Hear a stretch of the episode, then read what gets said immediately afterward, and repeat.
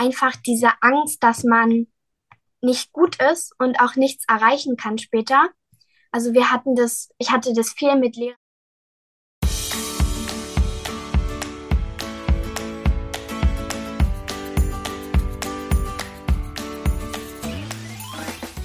Ich wünsche dir einen wunderschönen guten Mega Morgen. Hier ist wieder Rocket, dein Podcast für Gewinnerkinder. Mit mir, Hannes Karnes und du auch.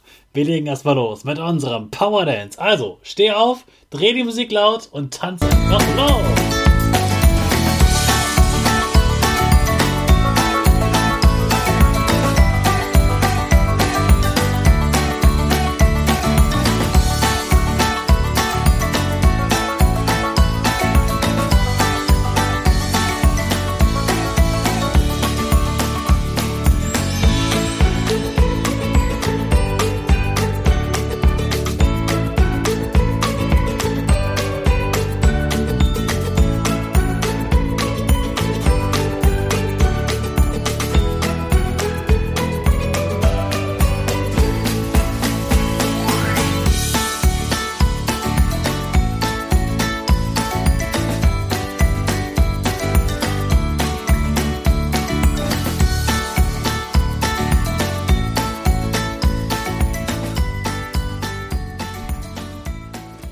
Super, dass du wieder mitgemacht hast. Jetzt bist du richtig wach und bereit für den neuen Tag. Bleib gleich stehen, denn jetzt machen wir wieder unsere Gewinnerpose. Dazu stammst du mit beiden Füßen einmal auf den Boden auf, dass deine Füße genauso bereit sind wie deine Schultern. Die Arme fliegen über den Kopf, die Finger machen ein V links und rechts und dein Gesicht lächelt ganz breit. Die Nase geht ein bisschen nach oben. Super machst du das. Wir machen direkt weiter mit unserem Power Statement. Also sprich mir nach. Ich bin stark. Ich bin stark. Ich bin groß. Ich bin groß. Ich kann lernen, was ich will. Ich kann lernen, was ich will. Ich zeige Respekt. Ich zeige Respekt. Ich will mehr. Ich will mehr. Ich gebe nie auf. Ich stehe immer wieder auf. Ich gebe nie auf. Ich stehe immer wieder auf. Ich bin ein Gewinner. Ich bin ein Gewinner. Ich schenke gute Laune. Ich schenke gute Laune. Chaka, super mega mäßig. Ich bin stolz auf dich, dass du auch heute wieder meinen Podcast hörst. Gib deinen Geschwistern oder dir selbst jetzt ein High Five. Lilith ist erst 15 Jahre alt und hat in der Schule unter Leistungsdruck gelitten. Mittlerweile geht es ihr aber besser und sie besucht sogar schon Seminare für Erwachsene und ich freue mich sehr, dass ich sie dort kennengelernt habe und dass Lilith heute bei uns zu Gast ist. Herzlich willkommen, Lilith. Hallo. Lilith, was? Wer bist du? Was machst du, wenn du nicht zur Schule gehst? Also, ich bin Lilith. Ähm, ja, ich bin 15 Jahre alt und in meiner Freizeit, also ich tanze gerne, ich tanze auch Ballett. Ähm, ich treffe mich mit Freunden gern und ja. Ja, wie schön. Hast du ein Lieblingsfach in der Schule?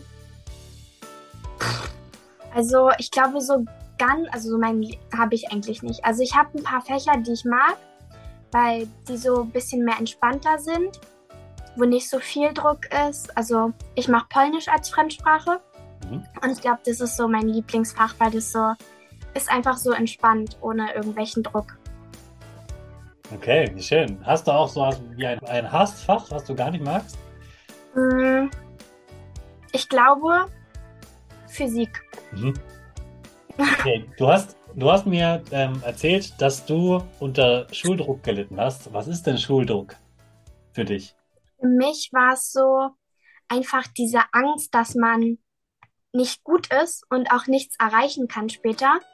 Also wir hatten das, ich hatte das viel mit Lehrern auch, dass sie uns wirklich da was vorgehalten haben, irgendwelche Reden erzählt haben, dass wir eigentlich, dass aus uns eigentlich nichts werden kann, weil wir faul sind, weil wir nicht lernen wollen anscheinend.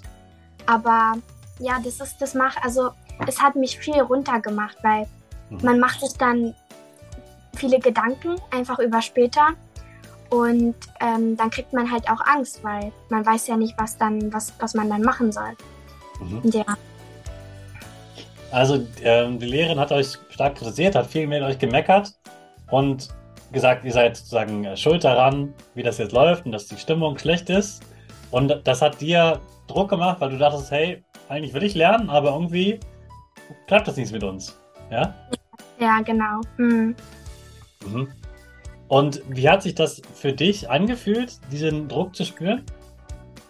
Ich habe ich es jetzt auch gemerkt in der Schule, weil jetzt war wieder so ein paar Sachen und ich habe ich hab auch wirklich mit den Tränen gekämpft, weil ich habe so eine, so eine Angst in mir gespürt, dass ich dachte, ich schaffe ich schaff das Abitur nicht später und ich kann, ich kann, also ich weiß nicht, was ich dann machen soll.